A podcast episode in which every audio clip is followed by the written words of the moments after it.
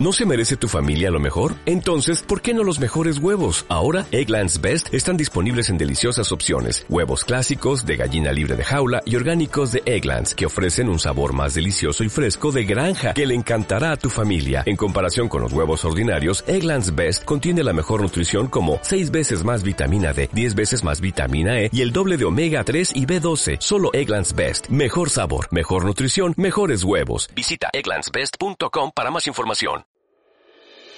Aprender de otros e intercambiar puntos de vista nos ayuda a descubrir, a compartir, a construir, porque existen diálogos que inspiran, transforman y trascienden. Saber que no solo somos nuestra propia historia, sino que también somos aquellas historias que conocemos de los demás, es una forma de evolución. Contar historias que dejen huella en tu corazón es la razón de este espacio de reflexión. Aquí podrás conectar con tu esencia, despertar tu creatividad, descubrir que no hay límites. ¿Hasta dónde llegarías si te inspiraras un poco más? Esa respuesta podemos empezar a descubrirla ahora. Soy Jessica Garza. Te invito a que juntos sintamos y seamos efecto inspiración. Bienvenidos a Efecto Inspiración. El día de hoy me acompaña una mujer resiliente. Les cuento sobre ella. Es DJ, productora, saxofonista y empresaria mexicana con una trayectoria de 15 años, gracias a su talento y perseverancia, ha compartido escenario con los top 10 DJs del mundo, entre ellos David Guetta, Tiesto y Steve Aoki. en medio de giras y conciertos, comenzó a tener problemas graves de salud, específicamente gastrointestinales. Fue internada en diferentes hospitales del mundo al pesar 34 kilos con osteoporosis, pérdida de pelo, falta de energía, inflamación estomacal y diarreas crónicas durante más de cinco años seguidos. Estuvo conectada diariamente a una nutrición parenteral. Su diagnóstico, celíaca refractaria tipo 2, enfermedad autoinmune que causa la muerte por desnutrición. Casi desahuciada, con todos los pronósticos en contra, y sin éxito o avances reales, se negó a recibir quimio y se dedicó a buscar la solución definitiva para recobrar una vida digna, sin medicinas y fuera de hospitales. Después de una larga y difícil búsqueda, encontró una solución que diera resultados contundentes, el bone broth o caldo de huesos, un aliado que sana el sistema digestivo. Los cambios radicales en su sistema inmune, aunados a los deseos de compartir los múltiples beneficios de alimentos de primera calidad con personas que padecen problemas de salud, la llevaron a fundar su empresa Secrets Easy Going, donde promueve diferentes tipos de bone broths, productos orgánicos, libres de gluten y lactosa. Me da muchísimo gusto dar la bienvenida a Dani Cerna, Efecto Inspiración. Dani, qué gusto tenerte en el programa. Muchas gracias por haber aceptado la invitación. No, hombre, gracias a ti. Me encanta tener estos espacios pues, para estar en contacto con más gente de entrada, porque son temas así como que se están dando últimamente mucho y hace 11 años no pasaba. Claro, claro, y la verdad es que es, es increíble tener la oportunidad de tener en el micrófono a personas como tú que están haciendo cosas no solamente por ti misma, sino por los demás y que su situación de vida la pusieron al servicio de los demás y que esas dificultades por las que tú pasaste están sirviendo para ayudar a otras personas. Entonces me encanta poder compartir estos testimonios y quiero aprovechar para agradecer a Marta Lamarque, mi hermosa diseñadora, que fue quien hizo el contacto, ella es cliente tuya. Eh, Marta es, es diseñadora de Efecto Inspiración, ella es la que lleva la imagen, la que hizo el logo. Y me dijo, oye Jessica, creo que la historia de Dani sería súper interesante.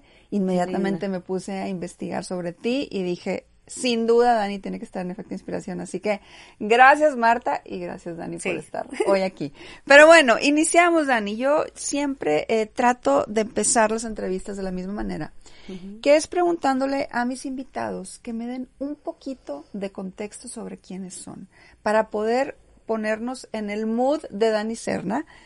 Danos un poquito de historia de quién eres, de cómo creciste, de cómo fueron tus primeros años de vida, tu infancia, que generalmente son los que van marcando todo el tema. Después nuestra, pues sí, nuestra esencia. Cuéntanos un poquito de ti. Yo creo que el primer tema es, bueno, yo crecí en los ochentas. Ok. Obviamente, tengo 42 años este año, este Una jovencita. Ajá, super teen. y el tema yo creo que fue que, que siempre fui celíaca, más bien, ¿no? Entonces, pero nunca, pues antes no existía eso, ¿no? Entonces, y también intolerante a la lactosa. Entonces, pues típico desayuno de los ochentas es un cereal lleno de azúcar, deli y, y, pues leche, obviamente, y vete a la escuela. Entonces, para mí, pues son de las dos cosas que yo no puedo para empezar. Entonces, como que siempre estuve en un nivel de desnutrición, yo creo. Sin saberlo. Sin saberlo. Obviamente mis papás tampoco sabían. Y yo siento que por eso también, aparte, tengo ADD, que es déficit de atención. Entonces, pues en la escuela también medio lenta. Muy lenta, diría yo.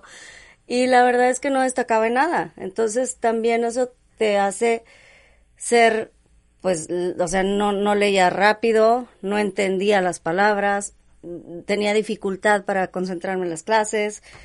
Este, pues no, no traes una alimentación realmente buena que te esté dando batería como los demás niños que yo veía que todos entendían así y leían rápido y yo súper lenta. Claro. Entonces, diferente.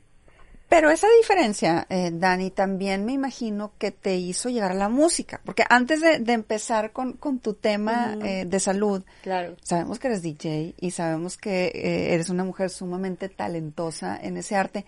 Platícanos esa parte, cómo esta niña diferente empezó a encontrar como en la música pues un escape o, sí yo siento que la música me vino a rescatar por ejemplo era lo único que yo me sentía segura o sea que, que sí era buena. Okay. entonces eh, todo es cuestión también de seguridad. Cuando eres niño pues si te sientes que no la haces en mate no lees bien y, y no socializas tan bien y no está tan padre todo pues la música sí veía que sí se me daba y sí me gustaba y mi papá tenía eh, este una tienda de discos que se llamaban Saharis.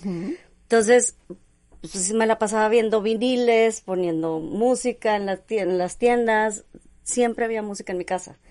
Entonces, y mi abuelito tocaba el saxofón. Qué padre. Y muchos instrumentos, él era lírico. Okay. Entonces, me di cuenta que, que por eso a los seis años también yo fue cuando agarré el saxofón. O sea, era de que yo quiero tocar eso y, estaba del, mismo tamaño. Pero eso me gustaba mucho, me llamaba la atención. Entonces yo creo que también a los niños que tienen déficit de atención, tienes que encontrar algo que te guste y que te llame la atención. Y en eso destacas y por ahí dale. Que eso creo que es lo que a mí me vino a salvar de que, ah, bueno, pues estaba en la banda del colegio, claro. super geek, este, pero pues era lo que me gustaba y era lo que más bien sabía hacer. ¿Y en qué momento empieza como tu carrera? Porque bien nos dices que, que esto del saxofón fue a los seis años, dices, ¿empezaste? o sea, estaba en la banda. Eh, eras, eras bebé todavía, de alguna manera.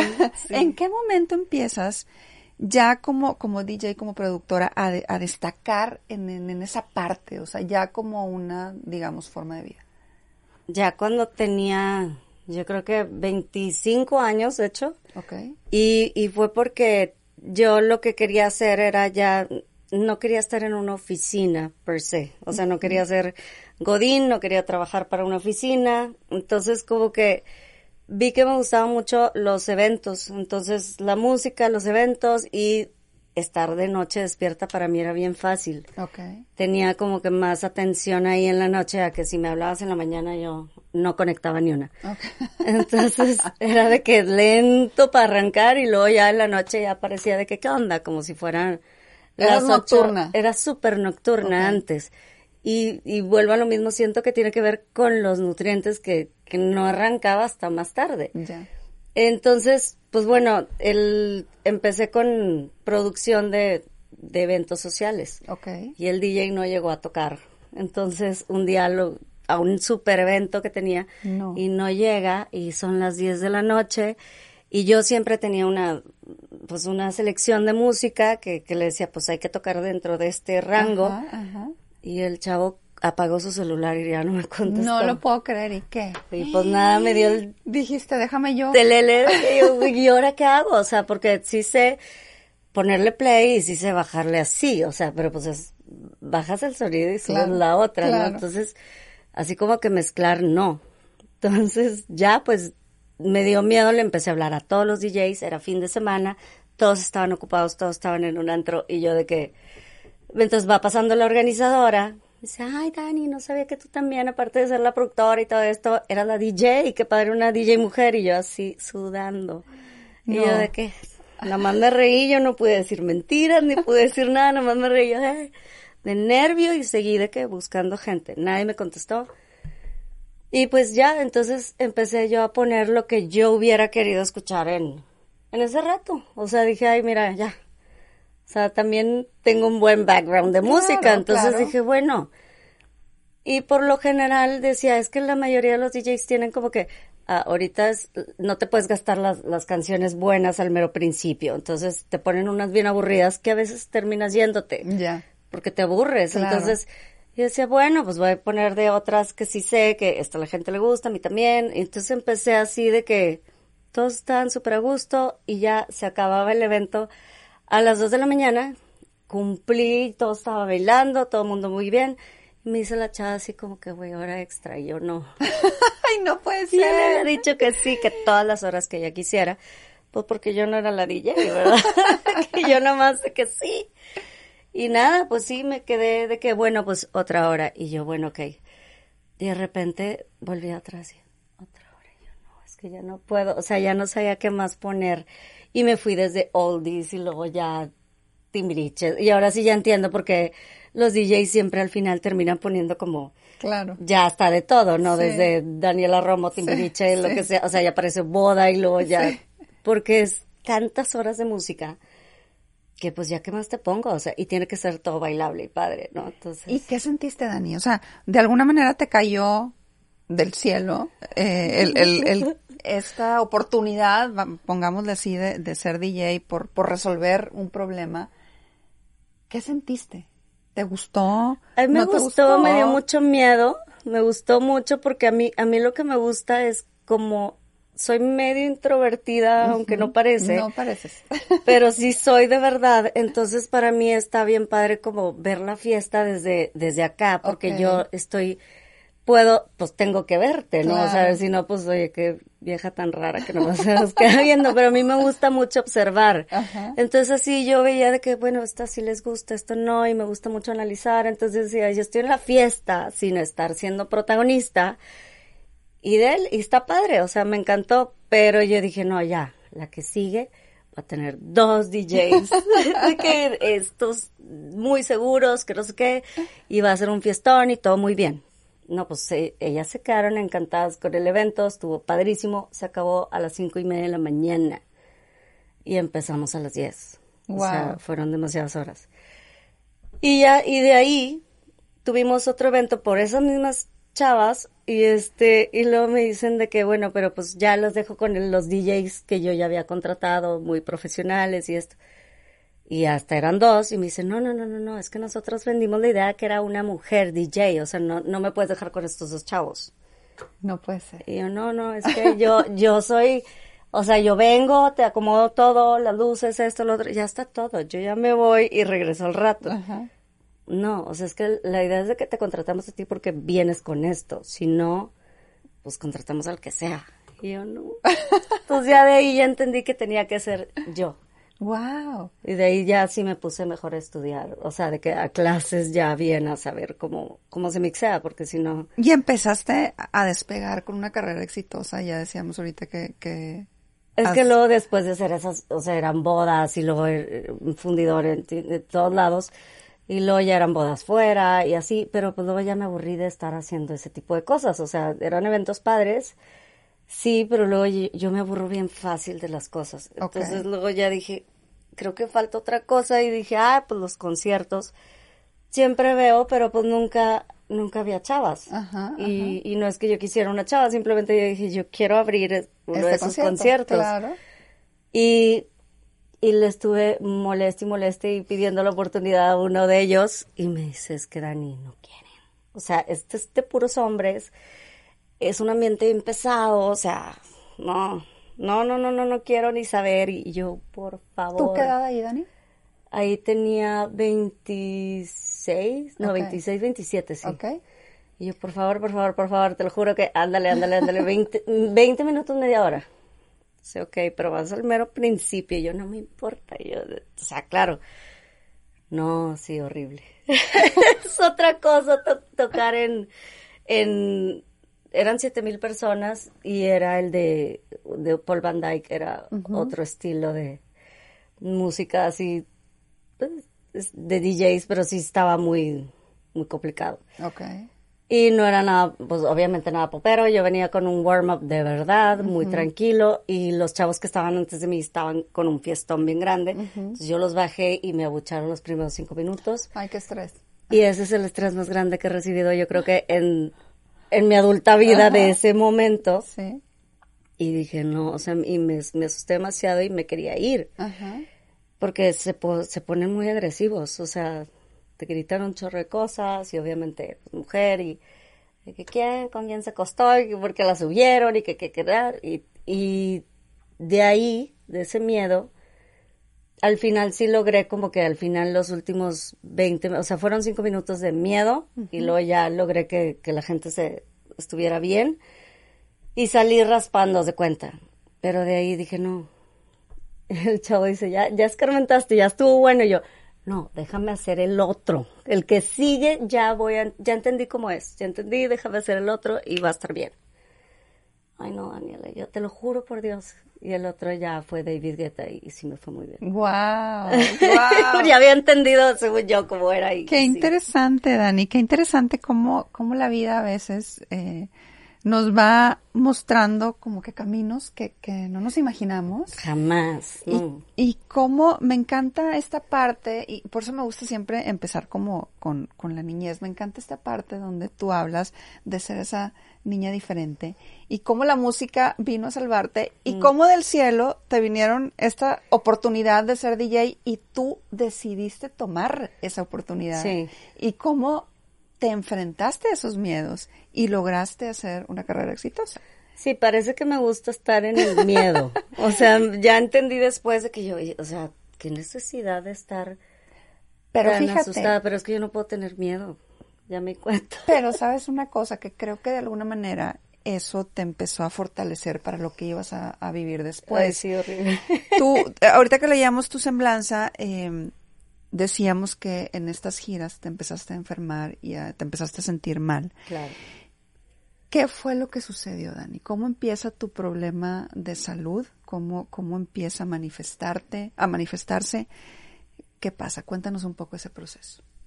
En, en el tema como estás abriendo openings, yo, yo siento que era mucho estrés también. Ok.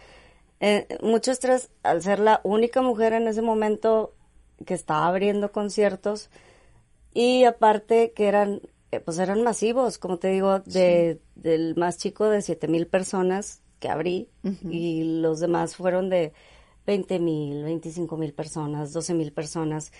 Y el tema es que, que en el escenario, o sea, el tiempo ahí es donde dices el tiempo relativo, o sea, tú crees de que, ay, yo hubiera hecho esto y esto y esto y cualquier se pone, cualquier persona se pone a juzgar de que, ay, o sea, ¿cómo, cómo está tan aburrido esto? ¿Cómo le hizo para hacer esto? ¿Y por qué no pensó en lo otro? Ajá, súbete, Ponte ahí. Ah, sí, súbete, claro. hazlo y a ver qué te pasa, ¿verdad? De entrada yo quiero ver que hagas una transición bien. Entonces, es, sí era mucho estrés, eh, creo, y lo que pasó fue también, se muere mi abuelita en ese, en, pues, en esa edad cuando yo tenía 30, y yo ya estaba abriendo conciertos como que más seguido. El tema abri- de abrir conciertos es que tú eres el opening act, no vienen a verte a ti, vienen a ver a David Guetta, a Tiesto, a Steve Aoki, al- y todos eran top 10 DJs del mundo. Entonces la gente cree que estás ahí quitándoles el tiempo de no ver a su estrella. Ok. Y tú al final tienes que estar cubriendo ese tiempo realmente. Aparte de estar entreteniendo a la gente cool. Entonces, sí, sí te digo, a mí me tocaba, a mí me tocó que me metieron como tres o cuatro veces después de que a los DJs que estaban antes lo sacaron de que porque les echaron cosas así de que le, le ponían piedras a los vasos y se las tiraban así de que pues, para que les llegaran y les pegaran. Y así de que, uy, tipo, madre. o sea, sí se pone muy agresivo.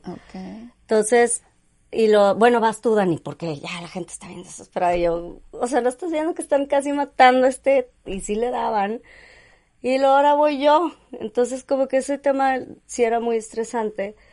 Y el, el, te digo, a los 30 se muere mi abuelita, que es, que era como mi mamá para mí, o era la persona que más cariño he recibido. O sea, con ella aprendí a cocinar, con ella hacía empanadas, con ella hacía este, se enferma, o sea, ella me, me enseñó a, hay que ahorrar y hay que hacer esto, mijita, y a la gente así, yo siempre vi como que muchas cosas muy, muy buenas con ella, entonces er, er, era la persona que yo sentía que me quería independientemente mis calificaciones, independientemente travesuras o no, o me portara bien o no, como que me quería por lo que era.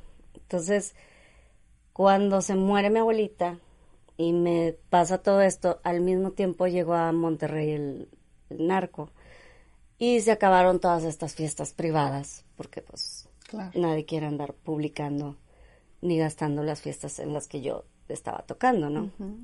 Entonces todo se vino para abajo.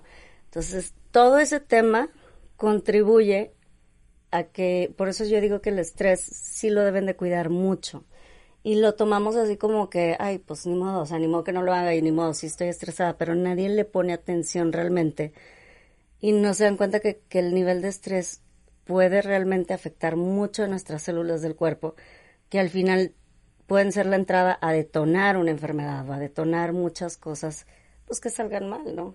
Y eso es lo que al final acabo en, en una Navidad, en el hospital después de Navidad, Acabo en el hospital, me quitan unas piedras en el riñón y luego me dicen, oye, tienes un problema gastro. Y yo sí llevaba rato con esto, no sé qué hacer.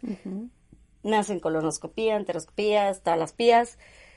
Y muy invasivas, muy fuertes. Y, y sí, o sea, bueno, pues me dice uno de ellos, se me hace que eres celíaca. Y ahí sí es la primera vez que había escuchado eso? eso en mi vida. O sea, no entendía de qué hablas. O sea, ¿qué es eso? No, pues es que el gluten y que no sé qué, y que no puedes consumir gluten y estos granos y que... Y yo, bueno, pero pues bueno, nomás no como esto. No, pero o sea, a ver, el pan, las pastas, este, los embutidos, la mayonesa, la ketchup, todo tiene gluten. Y yo, ¿por? Sí, es que lo usan para espesar y lo usan para esto. Y, y yo, o sea, resulta que todo tenía gluten y yo no sabía. Y de entrada, bueno, pues a la hora que quiero hacer una dieta libre de gluten, que es que para sanarme, pues es que todos los ingredientes que yo compro en el súper tienen gluten, a menos que te cocines tú todo limpio. Okay. Que eso era como que lo que yo no había entendido. Entonces, yo lo que hice fue, ah, bueno, pues voy a buscar este cereal gluten free. y voy a buscar que no tiene gluten, pero no había ni etiquetas antes. ¿Y pero cómo llegas, Dani? O sea, ahorita que nos hablas de, de, de este proceso y cómo, cómo te van diagnosticando, ¿cómo llegas como a esa parte donde incluso te, te, recomiendan quimios y tú dices no?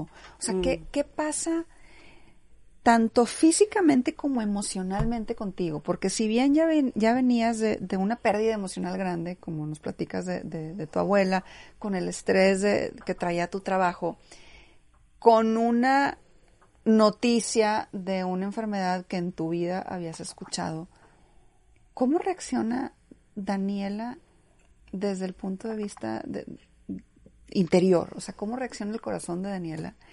¿Y cómo reacciona el cuerpo de Daniela? ¿Qué va sucediendo para que llegues a esos 34 kilos y, que tú digas, oye, ¿sabes qué quimios no? Y que empezaras como a entender esta parte de la alimentación. Cuéntanos un poco de esa parte. Es que lo raro fue que, que como no, no había mucha información del celíaco, pues te pones a buscar en internet y, no, pues es que no había, digo, no había tanto, no conocía a nadie tampoco, las etiquetas no existían, entonces también se vuelve muy frustrante y vuelvo a lo mismo, el estrés te baja de peso, te genera no querer comer o al revés, ya generabas miedo a la comida. Ya. Porque cuando empiezas a comer, y no es que seas anoréxica, a mí me encanta comer. El tema es que, oye, es que si como me siento mal. Ok. Entonces, cada cosa que como, resulta que traigo después la panza así de triates y, y- y me siento mal y, y no tengo energía. Entonces me debilito. Entonces ya no quiero comer. O sea, no es que no quiera, no sé qué comer. Y más bien, o en el momento en que ya, bueno, ya voy a comer porque tengo un chorro de hambre, sí, pero comer con miedo también te afecta. Entonces, Está bien difícil porque la comida la hacemos desayuno, comida y cena mínimo, son tres comidas al día. Por 365 días del año, ¿cuánto quieres no bajar de peso? Todo eso te, me generó demasiado estrés, baja de peso y entonces ya al ver que mi cuerpo empezaba a enflacar, enflacar, enflacar, enflacar, yo poder tener menos vida, menos vida, menos vida, este, lo que hacían los doctores es, bueno, pues te conectamos aquí un catéter y te ponían, me ponían así de nutriciones parenterales cada que yo entraba al hospital porque pues ya era imposible. Entonces, cada internada era ese, ese mes, porque pues sí, llegas a pesar eso y mínimo me tenían que levantar a 40, 39 kilos para que yo pudiera salir otra vez, porque si no otra vez ya no, ya no tengo vida. Para tener muy claro eh, toda la gente que nos está viendo o escuchando, Dani, explícanos en qué consiste esta enfermedad. O sea, técnicamente, ¿qué es esta enfermedad? Técnicamente que eres alérgico o, y que no, no toleras, no puedes ingerir el gluten. Ok, Y el gluten se divide en diferentes, o sea, en el trigo está cebada ok, y no me acuerdo qué otro. ok. Pero todos los alimentos siempre tienden a tener algo de gluten. Y tu cuerpo no absorbe los nutrientes. Y, y al tener esa contaminación de eso o al tener algo de ese, de ese gluten, tu cuerpo empieza a hacer pequeñas perforaciones Ok. en el intestino. Ya. Entonces no absorbes Ok. precisamente alimentos. Ok. Teniendo ya eso claro y teniendo claro esta parte donde nos dices que, que te internaban en los hospitales para que por lo menos subieras a 40 y pudieras como, como salir, tú llegas en- a un punto donde te, dices que, donde te dicen que necesitabas quimios y tú las rechazas. Siempre me dijeron, en Monterrey estuve aquí hospitalizada en, y tenían un muy buen internista, nada más que el tema pues es, al final Nuevo. se daba, se, se terminaba en que pues hay que hacer quimio. Yo, Ya, es que yo no siento que la quimio la aguante, o sea, Ok. peso 33 kilos, no. Entonces decía, bueno, este, em, me dijeron, no, en el DF, es, que antes le decíamos DF, está un grupo de gente celíaca, está más informada la gente, este, vete para allá. Me fui a vivir dos años al DF y tampoco encontré gran cosa y, y- y pues igual, o sea, es, bueno, sí, tienes esto y la, la, la, ya entendimos si eres celíaca y sí refractaria, o sea, el refractario es que no responde a la dieta. Porque un celíaco no tiene tanta bronca si sigue la dieta. El refractario no responde a la dieta. Entonces, más coraje me daba que, a ver, yo me quité de los hotcakes, me quité la pasta, de las hamburguesas, de todo lo que me gusta o que conozco y al final da igual. Sí, pero si no lo haces te va peor. Entonces, ese fue mucho mi, mi ir y venir y mi coraje más grande. Y el tipo 2 es el más agresivo que hay. Entonces, yo tenía ese. De ahí del DF me voy a, a Baltimore y dije, ya, o sea, este va a ser mi último diagnóstico de la clínica Hopkins, que es la número uno o dos a nivel gastro mundial. Entonces dije, ya, si estos chavos no saben qué onda conmigo, Claro. Pues ya. Entonces, este, con mucho esfuerzo de, de la familia y así y todo, y yo ya también muy harta y toda la familia, también te metes en muchas broncas familiares y todo el mundo opina y todo el mundo, y, y tú estás en cero mood. Y bueno, vamos para allá, voy para allá con mi mamá, me acompaña. Y resulta que la japonesita dice, pues igual, o sea, sí, celíaca refractaria tipo 2 y hay que darte quimio, ese es el tratamiento. Y yo, ¿qué? O sea, vengo de, de, de que me digan esto y, y resulta que aquí también y me dice, sí. Le dije, la última persona que pasó. Dice, nada más hemos tenido una persona con, con tu Como síntoma, igual con tu diagnóstico, y se murió este, cuando le dimos la quimio. Y yo, ¿y qué te hace pensar que yo sí voy a vivir? Me dice, well, we can only try. Dice, pues hay que intentarlo, ¿no? O sea, yo, no, no quise A ver, me, me quiero detener aquí tantito, Dani, porque ahorita lo platicas y lo platicas, pues ya triunfante ya, ya con una sonrisa. sí, ya bien Pero- chistoso. Pero ¿qué, ¿qué sentías? O sea, ¿cómo, ¿cómo manejabas tú esas emociones de decirte, No, pues estoy en peligro de muerte? O sea, ¿qué, qué había dentro de ti? ¿Cómo, cómo mantenías como esa fuerza para decir, "Deja- déjame seguir luchando? Cuéntanos un poquito de tu interior, ¿qué, qué, No, qué no es- sucede- no qué es- sucedía?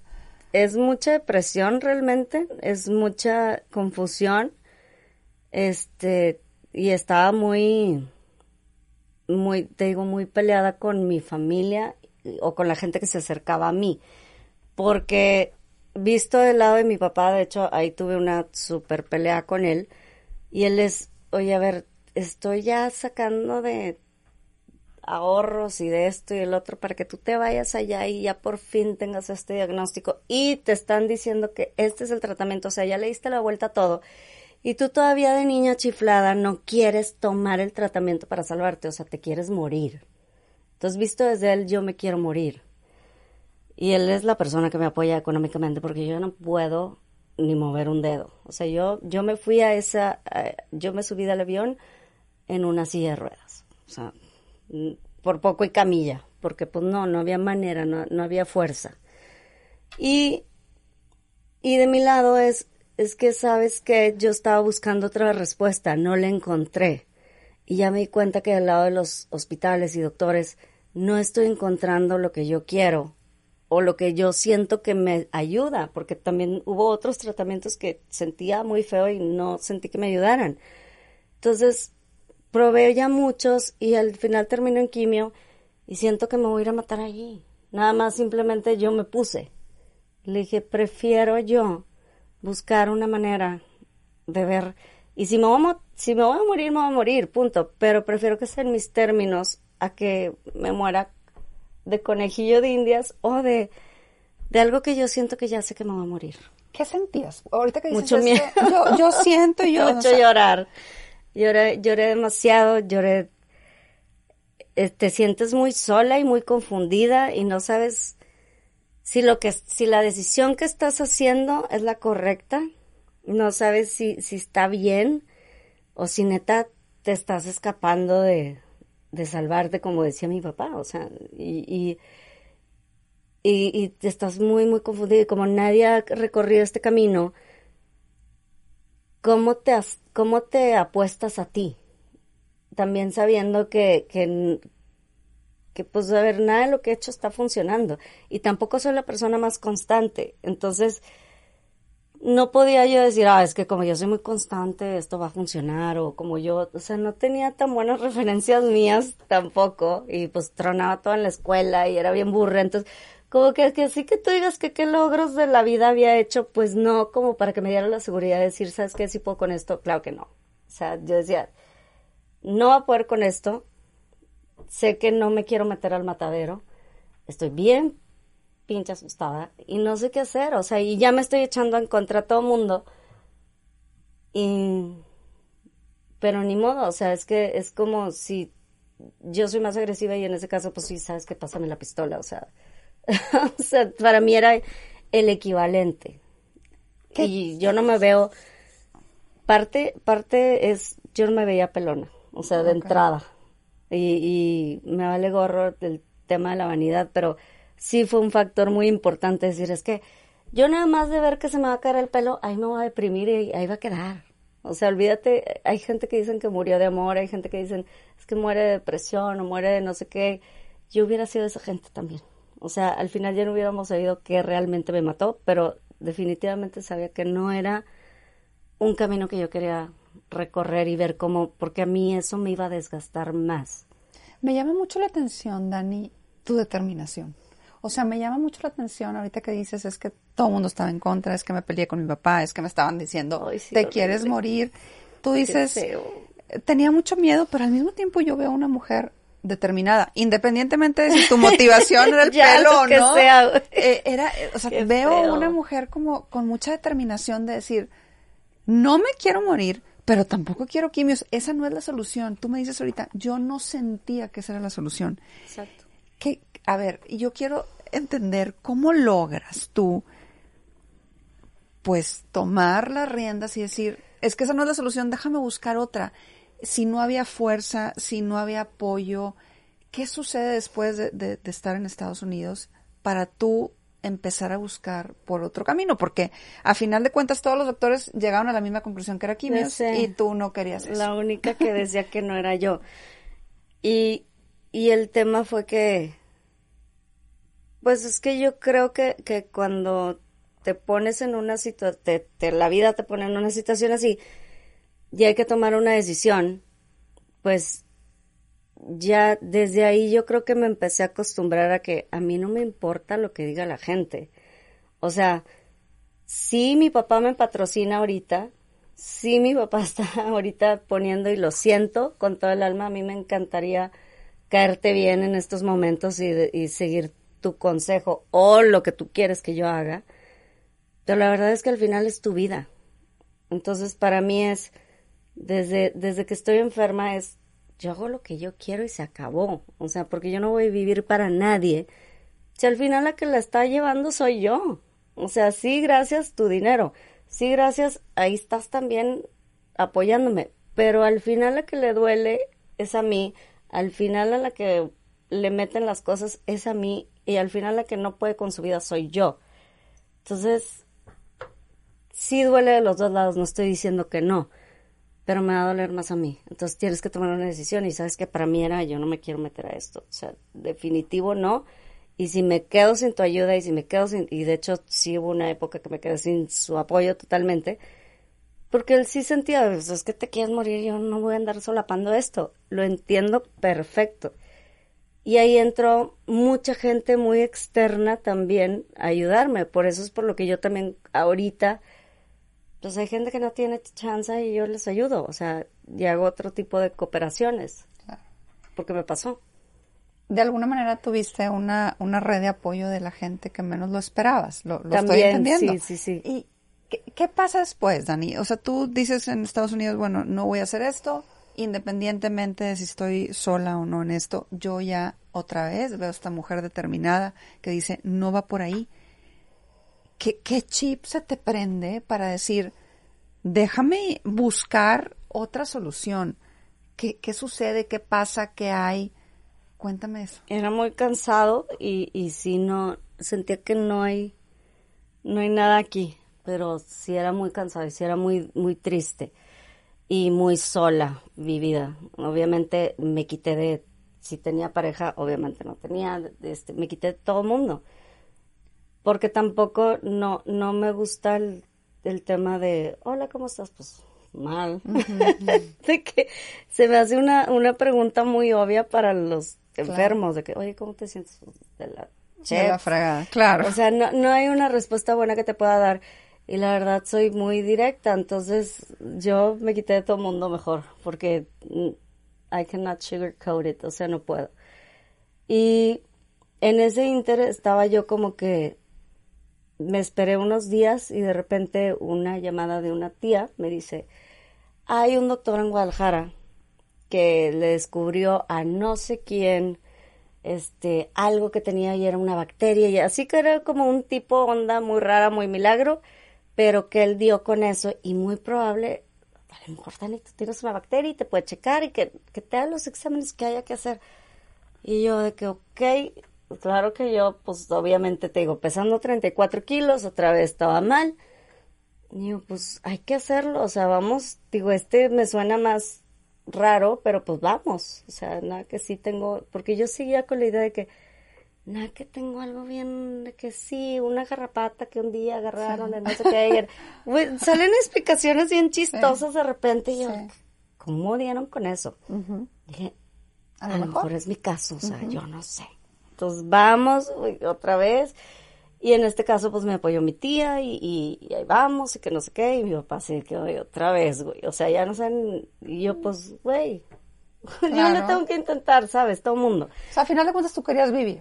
Al final de cuentas, yo no sé qué necesidad traía, pero yo sí quería vivir. Claro, sí, sí, sí. Entonces, ahí vamos. Y, y cuando ya, pues otra vez, todos los exámenes de que no, pues sí, ra, ra, ra. Y otros muy invasivos, como te digo, son muy difíciles. Entonces, al- en la primera, an- antes de hacerme los exámenes, yo, como tengo diarrea, si no absorbo nutrientes en ese entonces, pues las venas están muy delgadas. Entonces, cada rato que me querían Híjole, inyectar sí. era un rollo y yo pedía que me, que me, hasta después de muchos años entendí, hay que hablarle a las de pediatría. Entonces la gente de pediatría era la que menos batalla porque las venas de los bebés son delgadas, Claro. como las mías en ese momento. Claro. Entonces, yo ya de que, ah, y luego entonces un doctor me dijo, ¿sabes qué? Esta niña está desnutrida, que no sé qué, y toda mal, y que no sé, así no se va a poder hacer todos los exámenes. Por favor, hay que ponerle un catéter, y aparte me dicen que a cada rato, y ya tiene, yo ya tenía todas las venas, pues medio ponchadas, de todas las veces que me habían internado y que me ponían los, los catéteres por fuera. Entonces él decide, mira, ¿sabes qué? Te vamos a poner un portacat. Esto se lo ponemos a los, a los pacientes que tienen cáncer para recibir tus quimios. Tú vas a recibir alimentación parenteral. Y yo, ándale. Y yo, "Es- sí. Entonces yo lo, cuando dijo eso, a mí se me iluminó el mundo porque dije, esto es lo que necesito mientras. O sea, sí, y me dice, y esto dura cinco años. Entonces te lo vamos a dejar adentro, se infecta menos, porque una vez ya se me ha infectado y casi me muero, o siento que me morí, pero reviví, un tema. Entonces, esto no se infecta si se hace bien, lo, es por fuera y la, la, se mete de una vez y dura cinco años. Y yo, perfecto. Entonces dije, de ahí dije, háganme todo lo que quieran y tengo cinco años para yo ubicar cómo le voy a hacer para sanar. O sea, porque el intestino no jala, pero pues aquí la nutrición va a ser por vena, entonces eso me va a mantener con un cierto nivel Claro. de nutrición. Esto que no jale, ya me voy a quitar el estrés de eso. Pero por cinco años tengo, según yo, comprados para empezar a inventar, a ver, o, o ya descubren Algo. Claro. algo, Sí, sí, una sí, pastilla. Y Sí, yo lo que sí, quería sí. era una pastilla, una... Algo mágico. Que te tomaras y que ya estuvieras y que perfecto. se arreglara todo el problema. Sí. Eso es lo que buscamos. Sí. Obvio. ¿Y qué pasa? ¿Te ponen, te ponen eso? ¿Empiezan a alimentarte así? ¿Funciona? Sí, porque quité ese estrés. Ok. Y Entonces- empiezas tú a buscar. De ahí todos los días, pues yo te digo, estoy conectada a la nutrición parenteral tu- 24 horas y empiezo ya a bajar mi nivel de estrés al saber que esto no se me iba a infectar, Ok. que esto ya nada más es un es algo más fácil en teoría y, y ya y, y tenía de que me sentía como que en Guadalajara más segura. ¿Te quedaste a vivir ahí o no? Me quedé dos años a vivir en Guadalajara. Ok.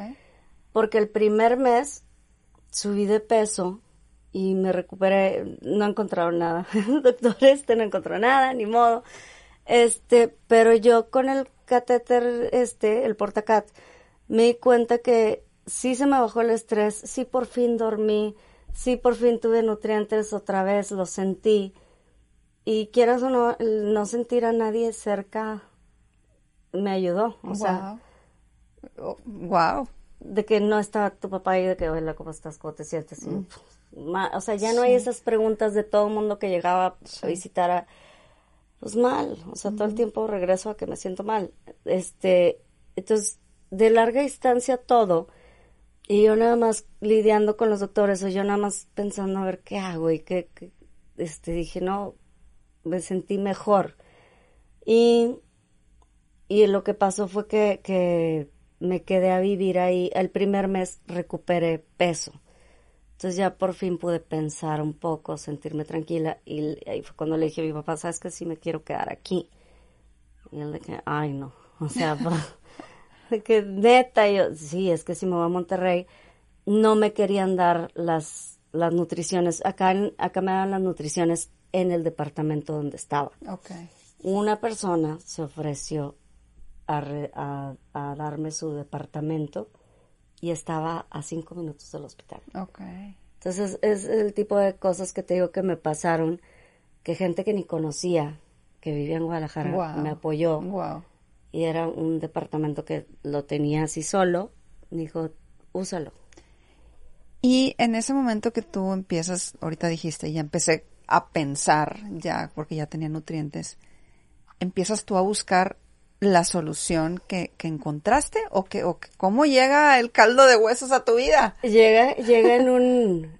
Ahí lo que se hacía mucho era de pescado. Ok. Entonces me, sí me daba cuenta de que en los... Yo ya comía ahí todo orgánico. Y de hecho iba a ranchos ahí. Pero todo por el catéter este. No, no, no. Yo ya, Ya- mi ya- comida ya ingerida Ya empezabas a comer. era toda siempre... des- ya era orgánica, toda. Ok.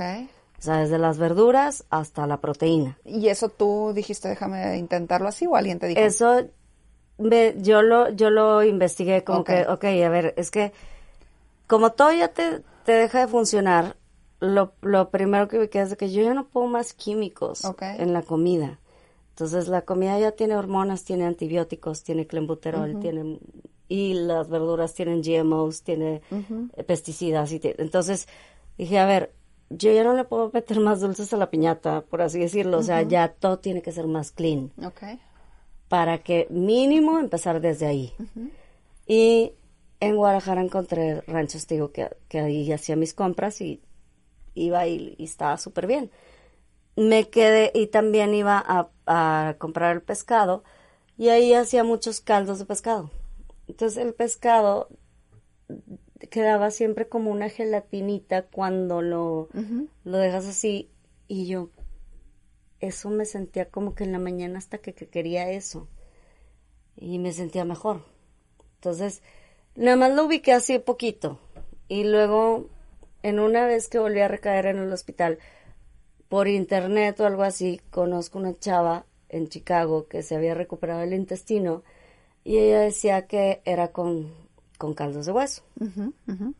Entonces, ahí está otra vez de que le digo a mi papá, es que esto ya leí, dicen que es milagroso, que está buenísimo, y que no qué. Y, pero pues yo no lo puedo hacer y no había nadie que cocinara. Y resulta que los vendían en, pues en San Diego o Estados Unidos, no sé a dónde los trajeron. Y mi papá le digo, hay que pedirlos. Entonces mi papá los pide. Y ya me los trae. El- la primera vez que los tomé sabían horribles. Entonces, haz de cuenta que ya y carísimos y pues ah, imagínate, o sea, venían de Estados Unidos y así, paquetería y... Entonces, cuando llega mi papá en la noche, ¿qué, ¿qué onda? ¿Cómo te fue con los caldos? Y yo, híjole, están horribles. Y él, ay, no, pues ahora te los metes. Y yo, no, no, no, no, no. Y yo, no, es que están horribles, o sea, de verdad, y a mí me encanta el caldo. Le dije, pero esto está incomible. Mira, Daniela. Y otra vez, y yo chinga, o sea, como la, la regaba cada rato con él, pobrecito. Entonces le decía, mira, de verdad fue un tema, lo intenté mucho, ya me lo calentaron, ya le puse limón, ya le puse esto, ya le... No hay manera que los coma. O sea, de verdad no puedo. Y como pues estaban ahí a mi disposición y yo no me podía mucho parar ya y así otra vez, porque cada vez que me iba para abajo sin una nutrición o lo que sea, pues sí, me iba para abajo porque pues no, seguía sin resolver el tema de la absorción de nutrientes. Claro. Entonces, mi papá así de que, a ver, dame caldo. Y yo, mira, si tú te puedes comer una cucharada de este caldo, yo me como todos los demás. Ok. Entonces ya le llegan el caldo así, y él así que, no, baño. Y, y se le quedó como que la grasa y el, eh, ay, no, horrible. Entonces ya entendió que pues sí, incomible. Entonces desde ahí descarté otra vez la idea del caldo Ok. pero al pero regresé a vivir a Monterrey y uno de mis chefs en ese momento contraté un chef porque yo no me podía parar a cocinar y me hizo un caldo de res y luego uno de pollo y en, en la mañana cuando llegaba me decía oye qué quieres de desayunar y yo sabes qué caliéntame del, del caldito de pollo que quedó ayer y yo, pero te puedo hacer chilaquiles gluten free te puedo hacer esto de... y yo no quiero el caldo Pero ese era de huesos. Sí, porque como toda mi comida era orgánica. Ok. Entonces, pues ya los caldos, y como yo no podía comer, pues, nor suiza, y ya todo era natural, pues sí al final se quedaba la gelatina. Ok. Ok. Entonces se cocía por muchas horas ese caldo. Ya. Entonces no era como un caldo de los normales que todo el mundo hace, Sí. que güey, son Sí. una hora y media. No, los míos se hacían por cinco o seis horas. Para agarrar sabor de verdad, porque pues no había Nor Suiza que rápido lo Sí. sabor. Entonces ahí empecé a entender y él de que qué raro, de que quieres caldo en la mañana y yo sí. Y entendí que me gustaba y me sentía mejor si comía el caldo. Después, poco a poco volví a intentar de que dije, ¿sabes qué? Me dice un- otra amiga, Ani, ¿por qué no haces el bone broth? O sea, como que ya estaba mejorcito a veces, pero no, y así me la llevaba como que arrastrando. Y luego me dice, ¿por qué no intentas esto? Y yo, porque saben horrible, saben a patas, saben a vinagre, saben a animal muerto bien feo, o sea, y yo no me puedo comer algo que no esté rico. Dice, pues hazlo tú, el tuyo, y yo no.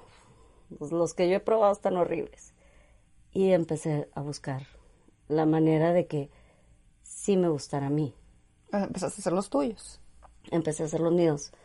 Y cuando empecé a hacer los míos, entendí que yo tenía que meter la mejor proteína. O sea, y la gente como que los hacía, cuando los hacían, los hacían con, con ¿de qué X? Al cabo que lo vamos a hervir, al cabo que va a ser caldo. Y yo no, al revés, o sea, es para que tenga el mejor sabor y esto y lo otro. Entonces yo pedía lo mejor y me lo traía de Guadalajara y me traía, o sea, entonces, y eso lo hacía caldo. Y sí fue la diferencia de, de que ah, me gustó, está rico. Y esto sí me lo puedo tomar en la mañana y entendí que sí me, ya me cubría el estómago. ¿Y eso fue lo que te, lo que poco a poco te sacó? Exacto. O sea, ahí es donde empecé a tener ya nutrientes de que, ah, pues se va, se va reestructurando tu intestino, se va sanando tu intestino. Y por este colágeno que se hace de gelatina, Ajá. entonces te va tapando las porosidades del intestino. Wow. Entonces ahí te va sanando y aparte tienes nutrientes luego, luego. Entonces a mí, se, por eso es el tema de que a mí se me hace el alimento sí o sí para mi tema, que a pesar de que se supone que la enfermedad no se cura y no tiene cura y lo que sea, sí, pero aquí yo ya siempre le estoy metiendo esa gelatina y ese colágeno que, que aunque mi intestino una vez me dijo el doctor, mira, ves, aquí todo esto está perforado, todo este intestino está perforado, tú nunca vas a poder ser formado, tú nunca vas a poder, o sea, siempre vas a tener diarrea. Y esto está todo mal, y esto nunca se va a sanar. Y yo, ok. Dice, no te rías, y, porque me reí de nervios, y yo, ah, ok. Y el de que, no, no sé que No te está- ríes. no es chistoso. No es chistoso y no sé que te ríes, o sea, pesas muy poquito. A ti cualquier bacteria, cualquier virus te va a llevar la fregada, ¿no? Y yo, y yo, no, pues es que, ¿qué quieres? Que llore, o sea, ya entendí, sí, entiendo perfecto. Tengo que buscar ahora cómo Y lo encontraste, Dani. O sea, en, esos caldos encontraste la solución. Tu vida fue para arriba, para arriba, para arriba y fuiste mejorando y fuiste desafiando los pronósticos médicos. Para mí eso fue el, el detonante de, ¿sabes qué? Sí, es, esto es el alimento que yo necesito meterle en la mañana para que yo pueda empezar a funcionar. Entonces, de ahí ya puedo pensar mejor, de ahí ya puedo tener nutrientes, de ahí empiezo a sanar poco a poco. O sea, porque pues ya está bien fregado todo. O sea, Claro. ok, osteoporosis, lo cuántos hay. Porque así no te arreglas de la noche a la mañana, así como no me enfermé de la Sí, noche a la sí, mañana. sí. No me di cuenta que me estaba deteriorando todos estos años. Que eso es lo que le pasa ahorita a mucha gente. O sea, es- te acostumbras al dolor, te acostumbras a la inflamación, te acostumbras a no sentirte bien, pero ya se va acostumbrando el cuerpo y tú. Entonces dicen, no, es que la edad, es que estoy cansado. No, es que es el estrés, es que es el trabajo. No, es que son los niños, no, es que ya esta edad ahorita ya no, no, es que ya no es como antes. Claro. Ajá, no. Yo he visto gente de 50, 60 años que están más al tiro. Mi abuelita tiene 84 años y se ve de 60. No, qué increíble, qué increíble esto que nos platicas de, de la alimentación, Dani, y qué increíble todo este proceso por el que has pasado, porque yo hoy te veo guapísima, te veo como una mujer pues feliz, te veo como, como una mujer que, como lo dije al principio, está utilizando ese descubrimiento para ayudar también a los demás a través de, este negocio que, pusiste de alimentación. Es que si no quiero que les pase lo mismo, tuve un exnovio que le cortaron el intestino, por ejemplo, y luego pues tener una bolsita, eso también te provoca, olvídate que te, te ayude, pero también te provoca mucha incertidumbre y mucha inseguridad. Claro. Y, y, y las emociones te dan para abajo. O sea, por eso te decía yo, la quimio realmente, ok, aparte que sentía que no me iba a apoyar, el que yo me quedara pelona me iba a bajar más todavía. Entonces, tienes que saber que si puedes tolerar, que no, y, y qué te afecta más. Y yo siento que la actitud o lo que tú vayas viviendo es lo que también te, te puede ayudar o no. En este caso, a mí me hubiera afectado demasiado. Yo lo vi con, con, con mi amigo y se fue para abajo. Claro. O sea, sí, sí, sí. Y yo no quiero que le pase a mucha gente cosas así de que, oye, no, es que ya lo operaron y le cortaron esto y le quitaron los... Oye, a lo mejor no era tan necesario, simplemente, y no de que digo simplemente, es, tienes que ponerte a hacer el jale, o sea, y el jale es, a ver, pues ya no comas lácteos ahorita. O sea, ahora, ahora sí eres constante, porque decías que al principio que claro, ahora sí eres constante. No, obviamente. Y ahora sí tu alimentación es como debe ser. Sí, porque obviamente estuve negada mucho tiempo a querer hacer las cosas que tenía que hacer. Entonces, yo no estoy diciendo que el Bone sea un tema milagro, porque ni no lo es. sí es una herramienta muy grande que te va a ayudar y que te va a apoyar, y yo sin ella no vivo pero lo que he logrado es, por esto, una, ser constante y tomarlo siempre. Otra, acabo apenas de meter el ejercicio, pero me doy cuenta que me ayudó mucho. Otra, el dormir las seis, siete horas, tienes que hacerlo. Hay muchas cosas que son gratis y, y, las, y nadie las quiere hacer. O sea, y no comer fuera, no comer embutidos, no comer, o sea, todo tiene, hay muchas cosas que se han hecho de cambios de hábitos para que yo pueda tener esta salud ahorita o para que yo pueda decir, no, hombre, es que ya entendí. O sea, antes con todo el Bombrat, sí, de repente me la pasaba bien mal. Pues sí, porque yo de todas maneras quería comer lo que quería comer. O yo de todas maneras quería no seguir una línea. O muchas veces les digo, oye, es que sana primero esto y luego ya vas incorporando otra vez y te vas dando un gustito de repente y así. Pero no, nunca quieres hacer esta pausa y quieres seguir así nada más como batallando y diciendo, como yo decía antes, es que yo ya hice todo. Y la neta es que no había hecho todo. Qué interesante, fíjate, qué, interesante eh, esto que nos dices. Y qué interesante otra vez tus ganas y tu determinación, Dani. O sea, sí me sigue llamando mucho la atención esa parte de decir, es que no es eso, no sé qué sí es, pero lo voy a encontrar. Y como tú dices, fue poco a poco, no tenías esa constancia, fuiste agarrando esos hábitos que hoy te tienen siendo una mujer, pues con salud y como te decía hace un momento, el, el, hecho de que tú estés compartiendo como tu receta de, de la vida me parece increíble. Pero yo quisiera entender, Dani,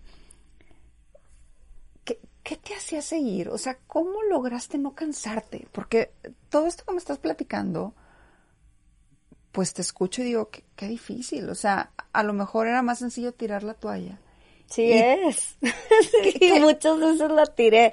o sea, yo siento, yo siento que muchas veces caí en un fondo de tanta depresión, de tanto, o sea, hasta me quedé ciega de repente, o sea, ciega de que no veo bien y, se oscurece todo. No traes nutrientes, no te puedes parar a bañarte tú sola, te están bañando las enfermeras, o sea, obviamente pierdes toda dignidad, ¿sabes? Como ser humano. Entonces, mm, ya, ya, yo creo que el, tema es que a mis 30, por ejemplo, yo no quería que se acabara así. Según yo, a mis 30 era de que, oye, apenas estoy empezando, güey. O sea, que ni me casé y no es que estuviera en mis planes de que, ay, es que mi objetivo es casarme. No, yo quiero tener la opción y aparte ni siquiera lo he podido decir que no o que sí. Entonces, como que todavía me faltaban un chorro de cosas por hacer a mis 30, que decía, es que esto no se puede acabar aquí, o sea, esto no me digan que aquí ya fue el, ahí, ahí quedó. No. Y en una vez que se me infectó el catéter, es que te digo, sí tuve una bacteria y, y sí me les fui, punto, o sea, eso lo sé. ¿Por qué lo sabes? Porque lo sentí, o sea, es que todo el mundo empezó a que es que se nos está yendo, o sea, empezaron a llegar los enfermeros y no sé qué. Y yo lo empecé a sentir primero de que, oye, sabes que es que me siento mal. Y le dije, me dijo, no, no, no creo. Y me acababan de hacer la limpieza del catéter. Entonces sí se infectó y empiezo yo a, tener convulsiones. Entonces, literal, o sea, de, y sudoraciones y todo empapada. Y ya nada más empecé a escuchar a los enfermeros entrar así de, se nos está yendo, nos queda, tráete los o sea, los, los, no sé. Este, pero me acuerdo yo estar ubicando mientras me estoy como yendo de que, a ver, pues mi papá ya se volvió a casar en ese entonces. Mi mamá ya se casó. Este, mi papá ya también. Eh, mi hermano tiene novia, está estable. Y luego cuando llegué con mi hermanita, tengo una hermana de 11 años menor, no, o sea, es, era, es mi mejor amiga y yo decía, es que no, no quiero que sea esa su historia, que se murió mi hermana. Y dije, no, esto no lo va, no lo va a poder superar y, y, y yo no quiero que le dé una depresión de estas.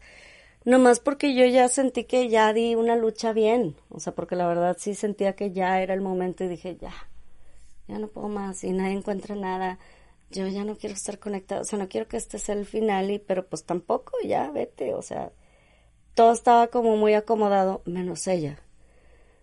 Y ahí fue cuando dije, no, sabes que no, no, no, no, no, no, iba para atrás. Y empecé que, y ahora sí escuchar otra vez las voces de todo mundo, así de que es que se nos está yendo, que no sé qué, todo el mundo gritando y no sé qué. Yo empapada, y ahí es donde dije, no, me voy a volver a acomodar.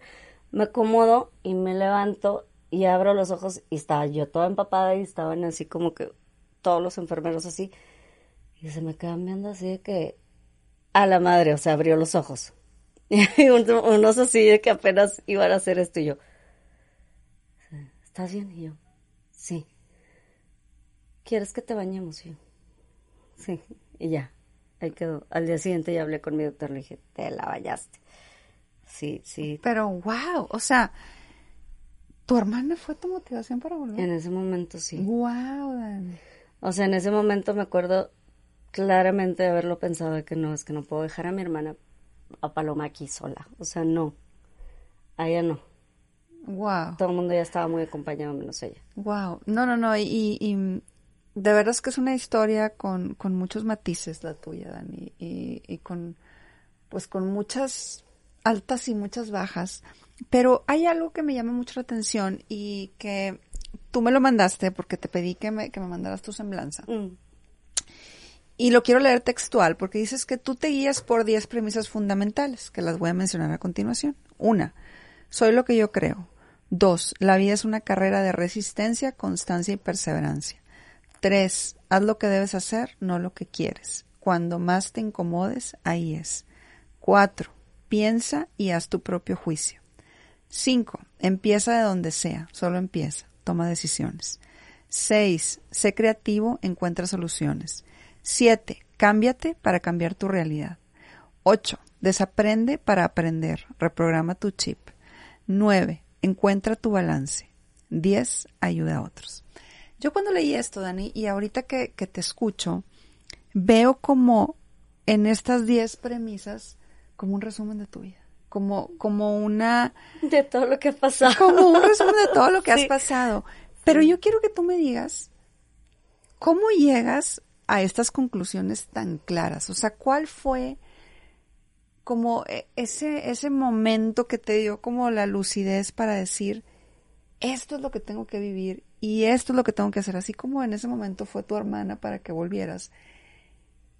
¿Cómo es que, que tienes tú como este renacer, me imagino que interno, porque creo que eres una Daniela nueva, para llegar a estas conclusiones? Yo el primer como renacer fue ese de, mi hermana y dije voy a volver, pero ya no con, con tanto tema de hospital. Y ahí fue cuando me decidí de que, a ver, si vuelvo a esta vida, no va a ser para andar de hospital en hospital. O sea, porque ya tenía un chiste con un amigo de que, pedazo, ¿cuándo vienes al DF? Aquí también hay hospitales. Y yo de que, güey. ¡Qué malo! Así era, pero me encanta. Pues sí es cierto, o sea, me la viví en hospitales y luego de que, güey, ven a verme. Aquí también hay un chorro de hospitales, ¿no? O sea, y cuando, en el momento en que te digo que estoy en esa decisión, digo, a ver, sí quiero estar aquí, pero ya sí voy a estar, más vale que encuentre una manera, porque esta onda de entrar y salir de hospitales y estar conectada y andar así, no la vuelvo a vivir, o sea, ya no. Entonces, esa es una determinación y es un fondo que es, ah, yo ya, es, yo siento que cada quien tiene que tocar un fondo, al menos ese fue mi fondo.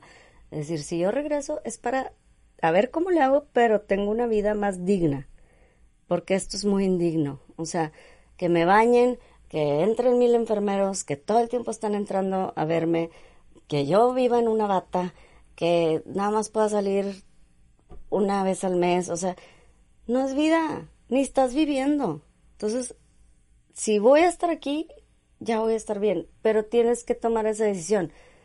Y el tema es ese. Entonces, dices, por eso, pero es que todo lo que hago, y ahí es donde te digo, todo lo que hago, nada funciona. O todo lo que hago, pues me tiene aquí. Pues ahora búscale más, güey. O sea, no, es que la nutrióloga es la que me debe decir qué, toma, qué tomar. El doctor es el que me debe decir cómo sanarme. El no sé quién, o sea, yo soy DJ. No, no, no, a ver. Aquí a la que le interesa estar bien es a mí. o sea, entonces desde ahí dije, no, pues sabes qué, güey, nadie está solucionándome el tema. No hay expertos en la materia. Ya me di cuenta que todo el mundo la estamos regando aquí bruto. Y la única que la está llevando soy yo. Al menos en cuerpo, ¿verdad? Entonces, pues búscale, o sea, búscale y muévete porque neta, si no, esto vas a estar viviendo a diario y yo no quiero. Wow. Entonces eso. No, y me encanta porque estás hablando de, de tomar decisiones y a final de cuentas, me encanta que dices, es que podemos decir, o podía yo decir, ya hice muchas cosas y nada funciona, pero no te quedaste ahí, Dani. Y eso es lo que yo quiero resaltar y quiero aplaudirte y creo que es la gran enseñanza de tu vida. El independientemente de la situación, independientemente del contexto, independientemente de la adversidad que podamos estar viviendo, síguele y sigue buscando y toma esas decisiones y toma esas riendas de tu vida para salir adelante. Y tú eres un, gran ejemplo hoy de eso.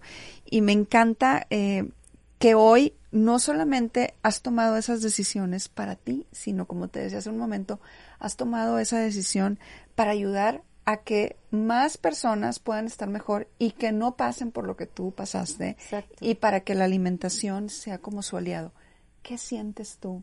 O sea, ¿cuál es esa satisfacción hoy que tienes de haberle dado la vuelta a esta situación hasta llegar a ser luz para los demás? Es que si yo hubiera visto un ejemplo, como te decía, a ver, la persona que yo vi, que, que decían que era mi ejemplo, pues se había muerto. Si yo hubiera visto un ejemplo yo siento que eso me ayuda a decir, a ver, yo también puedo, o sea, a ver cómo y, y, le busco y también a no tenerme lástima, porque ya había caído muchos años en eso. Es de que porque yo y todo, y para qué quererle poner nombre y apellido a mi enfermedad, cuando al final lo que no tengo es constancia, perseverancia, decisión y quererme cuidar de verdad. Yo quiero una pastilla al final. Yo lo que quiero es, ¿quién me saca de este rollo? Porque yo no quiero estar aquí lidiando conmigo. Entonces, esa es la verdadera cosa que, que me pasa ahorita con muchos de mis clientes, que es, esto te va a súper ayudar y no tienes una idea cómo, porque yo lo hago para mí, para siempre ya estar mucho mejor y cada vez necesitar menos. Pero lo que tú sí tienes que hacer es que este problema no te pasó a ti nada más de la nada tú tienes muchas decisiones que hacer de que, ah, ahorita no quiero comer esto, o ah, ahorita no me quiero poner hasta el tronco, o ah, ahorita para que no te fregues el hígado, ¿verdad? O ah, ahorita hay que moverse hoy para hacer algo de ejercicio, porque pues también te fortalece. Entonces, hay un chorro de cosas, o las vitaminas, de, no, es que ya tengo todas, chorro de gente con todos los suplementos. Me preguntan a mí cada rato cuántos suplementos tomas y veo que todo el mundo trae como 10 suplementos y yo, a ver, al cuerpo no lo puedes saturar y va a agarrar lo que va a agarrar y nada más vas a orinar todo lo demás. Entonces, y la vitamina D, yo tengo broncas también para absorberla. Tómate 20 minutos al día el sol y ya cumpliste con tu vitamina D. Ya, y esa es diaria. Pero se te olvida hacerlo, entonces tampoco eres constante. Entonces lo que voy es que mucha gente sí me dice, es que tu lifestyle es muy caro. Yo me lo hice ahorita caro porque me gusta la mejor proteína, porque ahí sí le invierto, porque me gusta estar, sé lo, o sea, sé lo que recupero de ahí. Si el, si el animal estuvo bien cuidado, bien nutrido, a mí me va a dar eso. Entonces, yo también busco lo mejor, obviamente ahora, y le invierto ahí, no le invierto más pues a los viajes a la bolsa. O sea, yo tengo otras ya intenciones y sé que me reditúan. Entonces, ¿de qué me sirve tener, de que el viaje, sí, pero si no tengo energía, sí, pero si no me puedo parar, sí, pero pues ahí está el carro, pero pues si no lo puedo manejar, o sea, ¿de qué me sirve? Tengo que tener energía, tengo que tener visión, tengo que poder estar haciendo lo que me gusta. Y si no tengo energía, no puedo hacer nada. Oh, me encanta, me encanta eh, toda toda esta nueva filosofía de vida, Dani. Y ya por último, porque ya se nos está acabando el tiempo. Ya, se nos acabó. ya para irnos despidiendo. Sí. Yo quiero saber si esto que, que tú has vivido o que, que tú viviste te acercó a tu propósito de vida. Si es que lo tienes claro o no. Cuéntanos. No, totalmente. O sea, yo, yo lo que quería era, voy a hacer el bone broth y voy a recuperar mi salud. Y para poder regresar a los escenarios, o sea, para poder regresar a ser DJ, para poder tener yo mi vida y ya se acabó esta, o sea, lo voy a voltear a ver como un pasado, como algo que tuve que vivir y bueno, ya. Pero la verdad es que al irme yo recuperando también, mi papá era bien chistoso y una vez que me sentía yo muy, muy mal, llegó un día y me dice, este, al departamento de que, oye, y llega y toca así a la nave un sábado. Y dice, oye, ¿y qué estás haciendo para salvar tu alma? Y yo, hola, buenas tardes, ¿y el qué? Y yo, sí, o sea, Dani, es que, ¿qué estoy? yo, a ver, me siento mal. Peso 34 kilos. O sea, ¿tienes nada que hacer o qué? O sea, de que yo ya, te digo, era una persona que nos confrontábamos mucho aparentemente, pero fue un gran maestro y lo quiero mucho. Este, y el tema fue que llega y te dice eso, y yo, ¿cómo que qué estoy haciendo para salvar mi alma? No me puedo ni parar, le digo, o sea, y no tengo dinero, apenas si me alcanza como para hacer mi súper y sobrevivir y ponerle algo de gas al carro, o sea, mande, no, no, no entiendo tu pregunta. Me dice, Dani, es que estás muy ensimismada. Y yo, hola, o sea, ¿cómo que estoy muy ensimismada? Me siento mal tengo una condición, estoy de la fregada, no tiene cura, yo nomás veo y leo que la gente con mi diagnóstico se muere a los dos años, entonces yo lo traía en play, esta historia. Entonces yo digo, güey, o sea, nomás yo estoy aquí sobreviviendo, pero no estoy viviendo, pero aquí estoy. Y tú llegas a decirme que qué estoy haciendo por los demás, o sea, o que cómo voy a salvar mi alma, ¿qué te pasa? Dice, bueno, o sea, pues te doy ideas de que pudieras hablarle a alguien y decirle que, que si tiene algún problema, que lo escuchas, este, sabes inglés, a alguien le puedes hacer una traducción, este, no sé, ahí está el hospital tal, puedes, puedes ir al Costco, comprar unos sándwiches, darles de comer. Esa gente no puede ni ver a sus familiares en los hospitales y ahí están esperando así de que dos, tres días a ver qué noticias. ¿Puedes hacer eso? Y yo, no, tengo ni fuerza. Bueno, yo nomás te digo que son cosas que pudieras hacer. Yo ya, de que ya vete, que yo, uy, y ya se va yo. Entonces vivía con una roomie. Y dice, ¿qué pasó? Me dice, le digo, oye, es que llegó mi papá y nomás a, molestar. Le digo, o sea, ¿qué le pasa diciéndome esto? No está viendo que yo ni me puedo parar a veces. O sea, que no entiendo. Bueno, y de que ella nomás se quedó así, de que bueno, pues, ¿y qué? Y ese coraje me dio energía. Entonces dije, ay, ya. Entonces todo pienso y pienso y, y del coraje yo saqué energía, que no tenía ninguna energía porque estaba todo el día tirada en la cama viendo la tele sin poderme mover. Ya, agarré las llaves de la camioneta y me fui al Costco. Fui y compré unos lot. Y desde que ya estaba en el Costco, yo ya estoy pensando en hacer otra cosa. Ya no estoy pensando en que me duele la cabeza, que no me puedo parar, que llevo entonces sí, en efecto, voy y empiezo a buscar de que, bueno, pero en mi mente también estaba pensando es que les estoy dando algo que tiene gluten y que, pero ni modo, dije, güey, es lo que hay. Entonces voy, compro los sándwiches para hacer sándwiches, mayonesa, de este, lo otro, todo, todo el, todo el kit. Y llego a la casa. No sé cómo cargué las cosas porque no tenía fuerza, pero pues los cargué.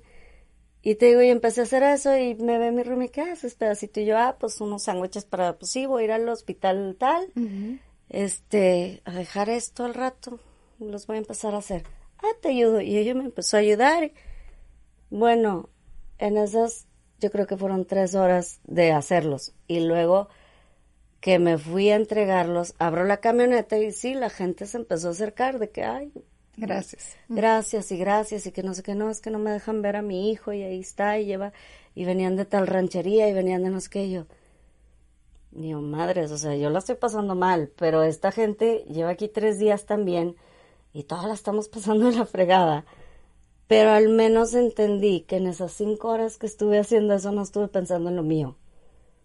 Wow. Y me dio energía. Entonces, por eso digo, a la madre, o sea, a cualquiera que está enfermo o a cualquiera que tiene una enfermedad autoinmune, cáncer, lo que sea bien grave, sí en verdad ocúpate de alguien, aunque creas que no puedes. Porque en ese momento no vas a estar pensando en ti, en todo tu problema y en cómo te metiste y en qué, solución. Y vas a dejar tu mente nada más dedicada a hacer algo por alguien que al final es para ti también. Te va a sanar de alguna manera. Exactamente. Wow, Dani, no, no, no, no, me encanta y me quiero quedar con eso, me quiero quedar con, con esa lección tan grande sí, yo que, también, que mi papá que yo, nos ¿qué dejó tu papá. loco? Y yo, ¿qué onda con este vato? Pero bueno, realmente Me ayudó más de lo que yo pensé yo. de que- Totalmente. y lo di en ese momento y luego después de eso dije, "So- fueron cinco horas que llevaba mucho tiempo que no pensaba en lo mío.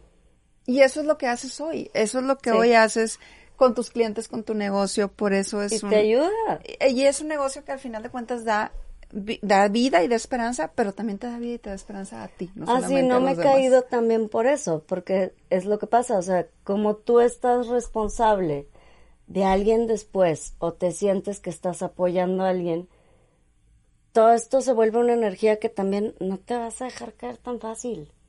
Entonces, por eso es tan importante en ver a quién estás ayudando tú. Totalmente, totalmente, Dani. Y de verdad eh, es una historia que nos queda en el corazón, es una historia que nos da mucha luz. Yo quiero agradecerte enormemente que hayas Gracias. estado hoy en el programa, quiero agradecerte que nos hayas abierto tu corazón, quiero agradecer Sí, tu determinación, tu constancia, tu valentía, tus ojos llorosos, porque de alguna manera ahí es donde Sí, vemos, vemos, vemos tu alma y vemos todo lo que has vivido y que eso ha valido la pena. Y te agradezco que hayas puesto hoy en esta mesa Sí, ando todos muy, esos muy emocionada. no sé por qué, soy cero. Pero bueno, es que son, son, ahora sí que contar nuestra historia de vida siempre remueve. Pero bueno, antes de que te me Sí. vayas, Dani, déjame decirte que yo al final hago una dinámica con todos mis invitados, donde les doy una serie de palabras y les pido que la primera palabra que venga a su mente me la digan. ¿Estás lista? No, Hermosa, es que si pudieran ver sus ojos, no. esas lágrimas, Dani, son lágrimas que llenan nuestra alma de esperanza porque Esa es mi palabra, esperanza, es lo que pensé. O sea, porque de ahí es donde te pueden hacer todo. O sea, si tú tienes esperanza, que te valga gorro lo que te digan, tiene cura, no tiene cura, te, va- te da un, día de vida o no, todo lo que tengas que hacer, pero tienes esperanza hoy, muévete. Wow. No, no, no, no.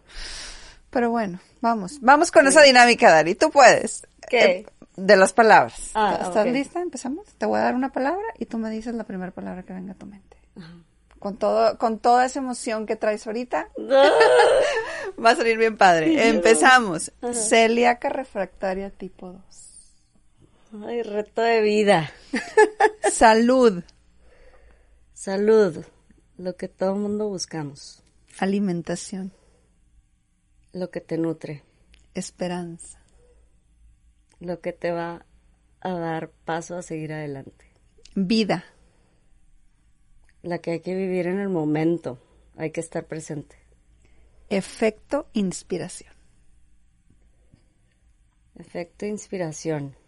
Esas son más, más palabras. Hay que tratar de darla a todo mundo. Gracias, Dani. Gracias de verdad por esta enseñanza de vida. Gracias otra vez por ese corazón. Gracias otra vez por, por esas lágrimas que, insisto, nos hablan de esa alma pura, de esa alma que, que siente, de esa alma que está viva y que tiene toda esa esperanza por seguir aportando a los demás, por seguir ayudando y por seguir siendo efecto e inspiración. Dani, mil gracias. No sé si hay algo más que quieras decir o que quieras agregar como mensaje final para toda la gente que nos está viendo o escuchando.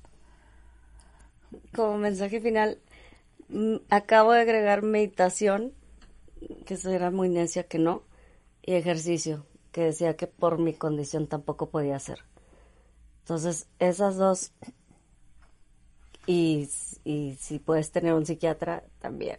O psicólogo, vaya. El tema es, tienes tantos temas que ventilar en el momento que, Hay que cuidar la salud mental. que la salud mental juega un papel muy importante y el, y el mismo ejercicio también te quita también, es, es el equivalente a ayudar también a alguien porque quitarte, pensar de tus problemas en ese momento, la mente cuando la dejas tranquila un rato, te va a ayudar mucho a tu cuerpo. Me encanta, me encanta Dani, muchas gracias, gracias de verdad por haber estado hoy en el Muchas programa. gracias, qué Y a padre. todos ustedes que estuvieron hoy aquí, muchísimas gracias por, por acompañarnos. Ella es Dani Serna y esto fue Efecto Inspiración. Te invito a que seas parte de la comunidad Efecto Inspiración. Suscríbete en mi canal de YouTube y sígueme en Instagram y Facebook. Nos vemos por ahí.